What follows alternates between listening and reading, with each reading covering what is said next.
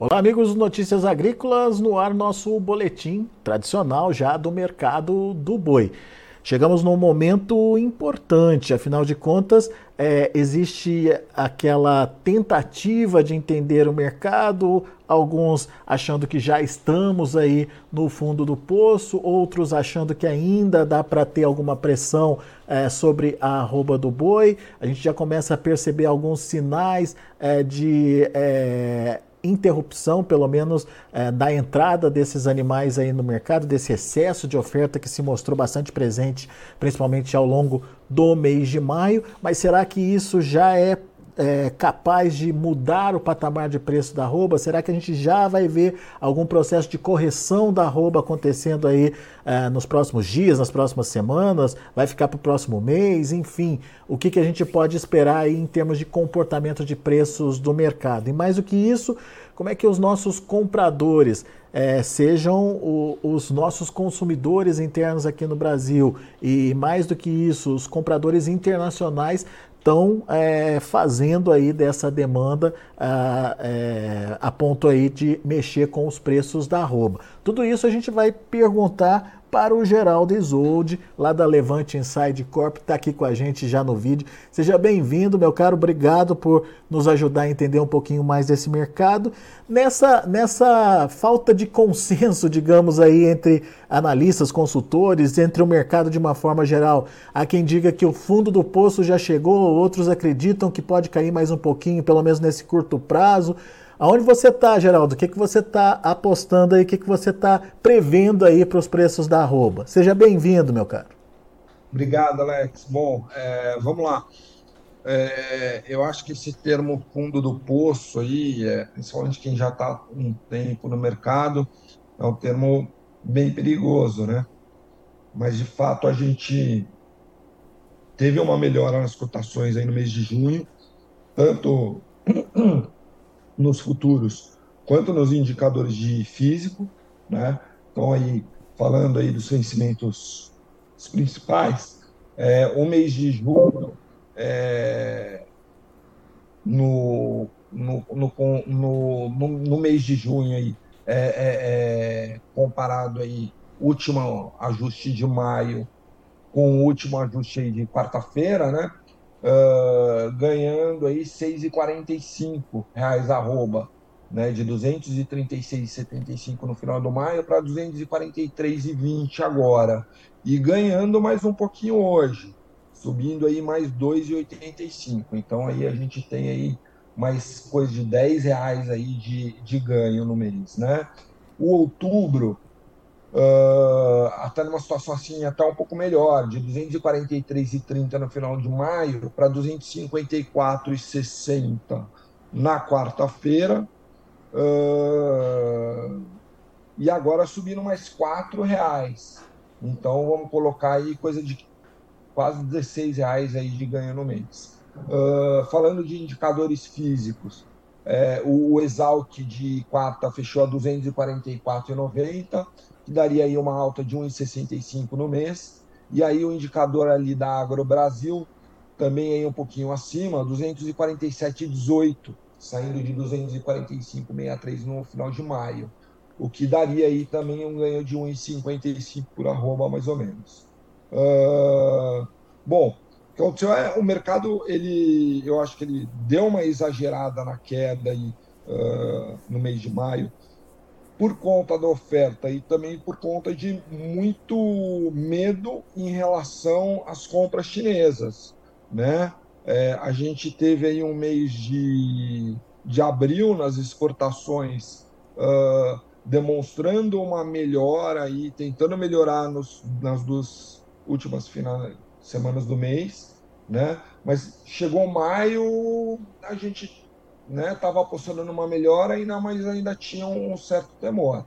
E aí, principalmente aí na última semana de maio, nos últimos 10 dias úteis, a gente teve um, um volume exportado aí de quase 55 mil toneladas só em 10 dias, o que ela acabou elevando o número de maio para 168 mil toneladas, que é um número até maior aí que o mês de maio do ano passado, que foi um ano recorde, né?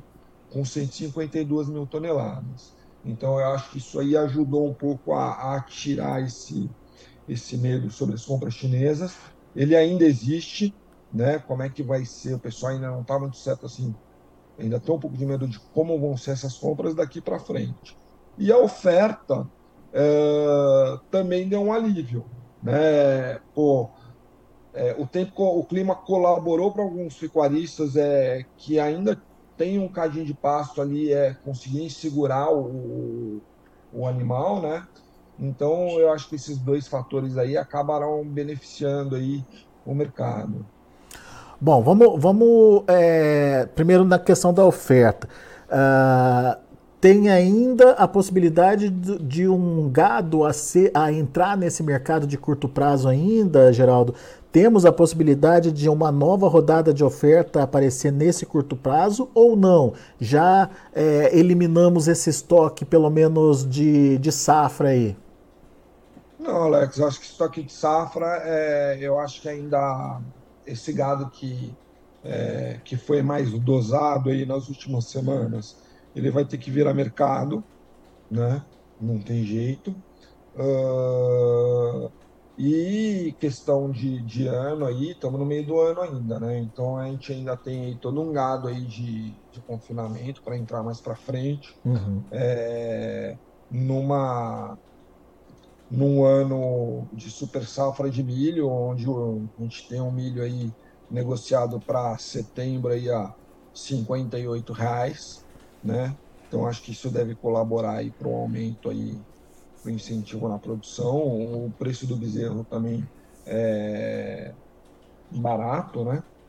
Então eu acho que essa pressão aí ela deve a gente vai ter é, esse ano a gente vai ter que conviver aí com essa oferta maior não, não, não vai ter muito jeito isso é, é um fato é, mas é, você acredita que isso é, estabiliza preço ou dá para ter um, um, respiro ainda nas cotações, alguns movimentos de alta ainda? Voltar para os 300 acho meio difícil, Geraldo, ou não? Ainda é possível ver arroba de 300, dá para sonhar com isso? É, acho que do mesmo jeito que a gente fala que é perigoso falar em fundo de poço, acho que a gente pode, é perigoso a gente também falar sobre isso, né, o preço máximo. Mas assim, eu particularmente não trabalho com esses níveis, tá? Se for falar com você assim, uh, numa conversa qualquer com um cliente, eu vou falar, ó, eu acho que 300 reais você, esquece. Eu acho que a gente tem que esquecer esse preço, tá? Para esse ano, pelo menos, para a gente poder conseguir trabalhar direito, porque senão a gente vai ficar com aquele é, 300 eterno na cabeça, entendeu? Uhum. Então acho que a gente tem que deixar esse 300 um pouco de lado e, e tem, tem, que trabalhar com o mercado que a gente tem agora, com a situação que a gente tem agora. Uh, acho que tem espaço aí para subir mais um pouquinho, uh, de repente entre 255 e 260 reais. Talvez acho que seja é, uma boa estratégia aí, um, um bom patamar para o pro produtor começar a montar uma estratégia de venda, né? E de proteção, principalmente, né, Geraldo? Isso, exatamente, para a proteção, tá? É. é então estamos perto, então. Você falou em 200, 254 hoje, o outubro? É, não, o outubro a gente já está já tá, já tá negociando aí a 256,40. 256. Hoje, né?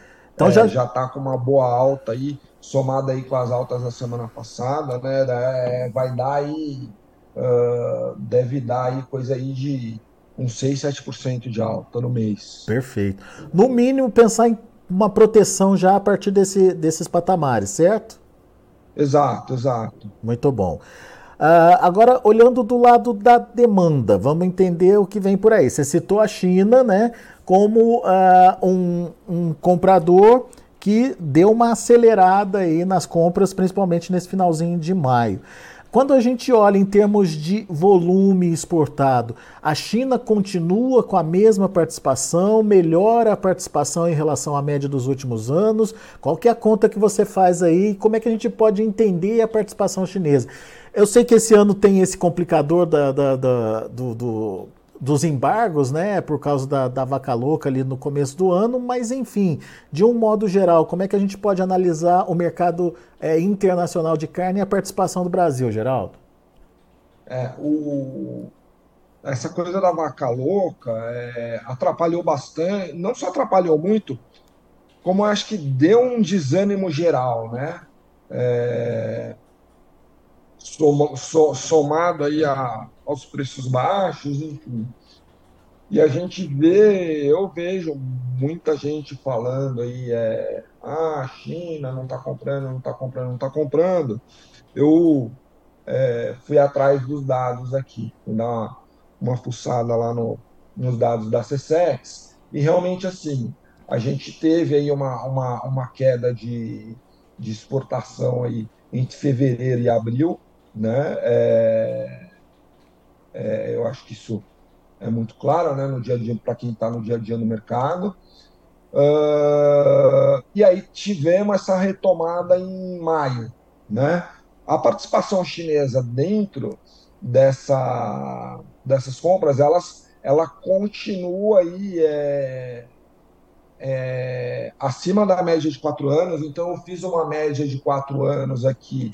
Por que quatro anos? Né? O, normalmente a gente vê fazer uma média histórica de cinco anos. Eu fiz uma de quatro, porque daria aí desde 2019, que foi realmente quando a, a China começou a se tornar uma, uma peça importante na nossa exportação, né?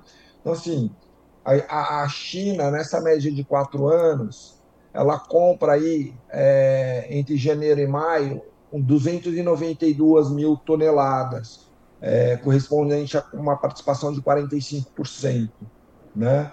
Uh, poxa, aqui, esse ano, a gente já tem uma, um total de 377 mil toneladas vendidas só para a China, é, que daria uma participação de 55% no total.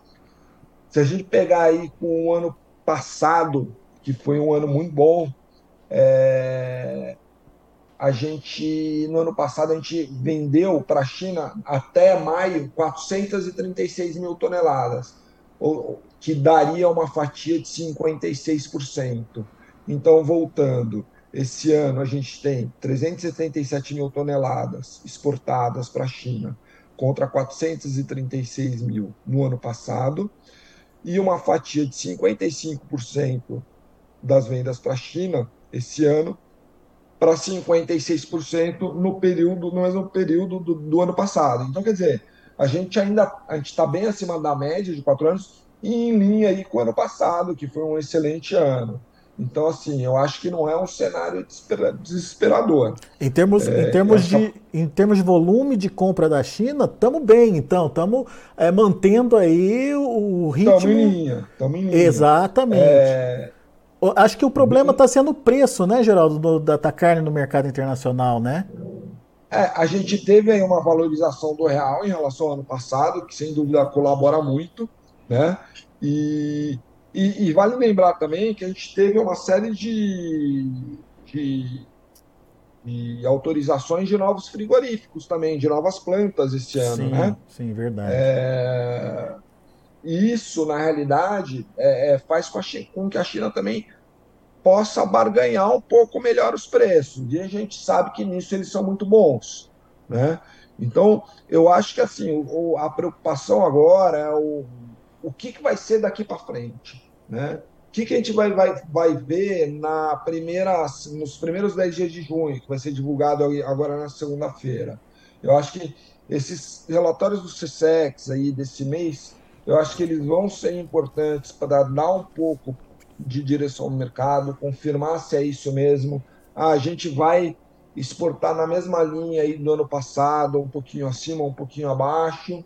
Uh, então, acho que as exportações, elas, esses próximos relatórios, eles vão ser importantes para esse tipo de confirmação, porque o pessoal está muito, muito desanimado, tá? A gente vê, teve aquela feira de alimentos no final do mês passado lá na China, o pessoal Cial, né? reclamando né? muito, falando que os estoques estavam altos, enfim. Uh, então, existe esse temor aí em relação a uma queda das exportações daqui por diante e um eventual retorno só no final do ano, aí, quando seria é, a época de recompor os estoques para o ano novo chinês de 2024, 23, 24, né?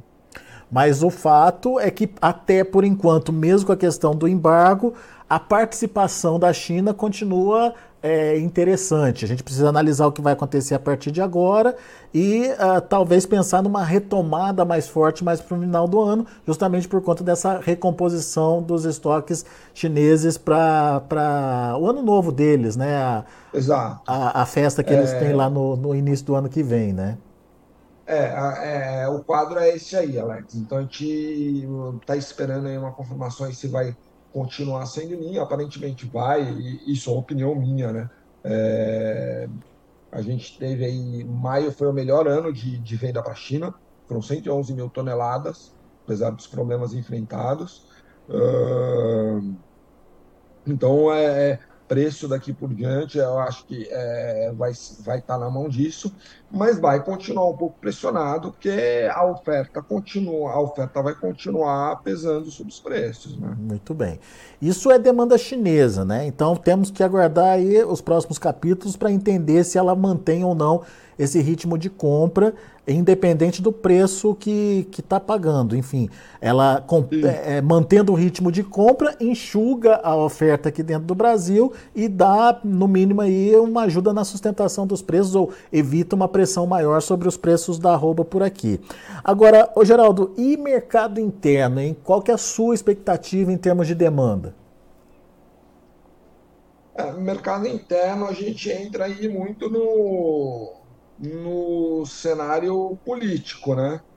É, que até o momento não, não tem tido muito, muito equipe econômica no novo governo aí, né? Não, não, não tem tido muito sucesso nisso. É, mas a gente tem, eu acho que de todos esses anos aí, eu acho que é, tem uma esperança aí mais, mais, mais forte de melhora no mercado interno. A gente teve feriados aí. É, é, que foram bons né, de, de demanda para o mercado interno. É, teve o, acho que foi o Dia das Mães, se eu não me engano, que parece que foi uh, mais animado um pouco. E os preços também caindo, né? É, preço uh, no atacado aqui, 16 reais o quilo aqui do, do boi casado no estado de São Paulo. Sei lá, quanto tempo atrás, um mês e meio, dois meses atrás, acho que estava 18 reais, se eu não me engano. Uhum. Uh, e daí começando a se refletir ali na, nas gôndolas do, no, do supermercado. No varejo, começa a ter... no varejo Oi? ainda lento, né, Geraldo? No varejo é, se repassa tá ainda. É. Porque Mas... demora, né? A, a, a, é, a queda do, do, do, preço ali final ali para o consumidor e da queda no preço da roupa, né? É, tem um tem um tempo, né? É, que não é que não é pouco. Então assim, agora mas agora a gente está começando a ver aí o, o, reflexo disso e aí você começa a conseguir concorrer um pouco com outras proteínas animais, como por exemplo o frango, né? É. É, você não você não consegue concorrer ainda em termos de preço, de compensar mais em termos de preço, mas o cara já está disposto a a pagar um é um preço assim mais caro, mas que ele está disposto a pagar, entendeu? Não é uma diferença tão grande. Quem sabe isso não anima o consumo, né? E acaba enxugando a oferta aí, né? É. Continuo achando um pouco difícil, Alex, desanimar demais, né? E lembrando que com, né, é, se com milho nesse preço a gente vai ter mais oferta de boi, imagina de frango. É, pois é. O frango a gente tem esse problema aí que tá é, que está assombrando a gente aí. É, gripe aviária, tá né? Sempre de lado, né? Que é a gripe aviária. Então é que a gente também não sabe exatamente como vai ser a reação do mercado é, no caso de uma contaminação aí nas, na, nas aves comerciais, né? Isso é muito difícil de prever. A gente uhum. tenta. Uh, os, o, o, governo brasileiro ele tem ele tem se antecipado, ele tem tentado negociar aí com outros países aí, uh, com os principais países compradores, para, no caso do pior, é, ter um embargo mais focado, né? Então, ao contrário ali da. que é uma coisa que a gente estava tentando fazer com a carne bovina também, é, no caso, quando teve o negócio da vaca louca. Uhum. Então, é, pô, Vaca Louca aconteceu no Pará, vamos embargar só Pará, ou só a região norte, enfim. E é o que está tentando se fazer no, no, com as aves, né? Inclusive uhum. até é, de forma geograficamente até mais restrita mesmo, né? Ah, o, o, o caso aconteceu é, numa cidade ali no interior de São Paulo. Então vamos vamos restringir só a exportação do estado de São Paulo, só do Sudeste ou só daquela região. Enfim, então é, é, muito difícil de saber como é que vai ser a reação do mercado no caso de também pode acontecer de pô, a gente parar de exportar, né, ter esses embargos, só que liberar para o consumo interno, e daí a gente tem que despejar todas as armas no consumo interno, enfim. Uh, é, é, complicado. É, são cenas dos próximos capítulos, né, Geraldo? Tem, temos é, é eu ver, até né? espero que não, embora eu ache um pouco inevitável, mas eu espero que não, né? É, Vamos ver. É. É, e daí, enfim, essa concorrência se estabelecendo, daí o, o, carne de carne bovina tem que correr atrás de novo, daí é outro cenário, outra, outra etapa a ser superada. É complicado, é complicado. Vamos acompanhando é. aí, né? Para ver para onde que esse mercado vai. Mas você tem razão, são cenários que ainda precisam ser construídos e confirmados, né? Para a gente entender para onde que esse mercado vai. Mas de uma forma geral, aparentemente a gente tem aí essa questão uh, da demanda sendo uh, mantida, pelo menos por enquanto, diante de uma oferta que está se ajustando aí. A gente não sabe até quando e não sabe até que ponto que essa oferta se ajusta, mas enfim, buscando um equilíbrio melhor aí do que a gente teve na, nas semanas anteriores, nos meses anteriores. E isso Sim. já dá um alívio aí, pelo menos por enquanto, pelo menos temporário aí para o pecuarista, né? Exato. É, eu acho que a situação uh, ela realmente estava muito desanimadora, né, em termos de preço. Agora, pelo menos no, no, físico também, assim, no físico ela, ela também não continua não sendo lá essas coisas, né? Mas eu acho que no, os preços no futuro aí já apresentaram uma melhora aí que uh, eu acho que é uma oportunidade aí de, de proteção de preço aí, tanto de venda nos futuros quanto de compra de opções de venda, né, de puts. É, eu acho que é uma oportunidade aí para o produtor. Muito bem.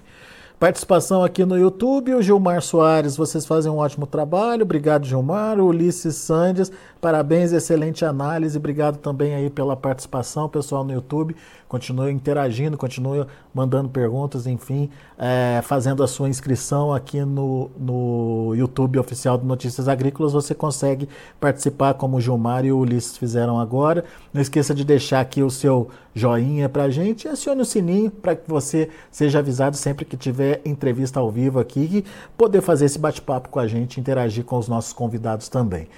Geraldo, meu amigo, obrigado mais uma vez pela disponibilidade de estar aqui com a gente, nos ajudar a entender um pouquinho aí mais do mercado.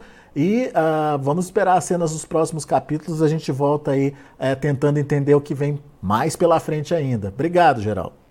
Eu que agradeço, Alex. Bom final de semana para vocês aí. Vamos falando. É isso aí. Abraço, até a próxima. Tchau, tchau. Tá aí, Geraldo Isolde, Levante Inside Corp aqui com a gente, trazendo as informações do mercado do boi ah, alguns sinais mostrando já que realmente, ah, como o Geraldo disse, não dá para falar em, em, fundo de poço, né? Esse termo é muito é, relativo aí para o mercado do boi, mas dá para entender que tem já algum ajuste de oferta e demanda acontecendo nesse momento, é, que dá para é, pelo menos imaginar uma desaceleração nessa pressão dos preços é, da arroba. É, o Geraldo trouxe números da China, do, das compras chinesas aí para gente, que foi muito interessante, mostrando que mesmo com embargo, mesmo com é, alguns meses sem comprar, a China mantém aí uh, um ritmo de compras ou um volume de compras acima da média dos últimos quatro anos, desde quando ela começou a efetivamente comprar carne bovina brasileira, e já muito equiparada com o ano passado, que foi o melhor ano de vendas para a China. Então, não falta demanda chinesa, o problema está sendo o preço da carne no mercado internacional e que os chineses, obviamente, se aproveitam aí ah, para é, pressionar um pouquinho mais, enfim, para garantirem melhores resultados lá para a balança comercial deles. Deixa eu mostrar para vocês como estão os negócios lá na B3, mercado andando nessa sexta-feira para junho, R$ 247,35, alta de 1,17%. O julho, R$ 254,90, alta de 0,95%. Agosto, R$ 254,80, alta de 0,87%. Setembro, R$ 254,80 e 80 centavos, subindo 1,11%. É, portanto, uma reação é, importante aí para o mercado. Ah, o indicador CPE fechou a última é, quarta-feira, antes do feriado, R$ 244,40, com queda de 0,2%, mas ali na casa dos 240 acima, é, o que vem trabalhando já há algum tempinho. Muito bom, a gente vai ficando por aqui. Eu agradeço a sua atenção e a sua audiência. Daqui a pouquinho tem outras informações e mais destaques. Continue com a gente.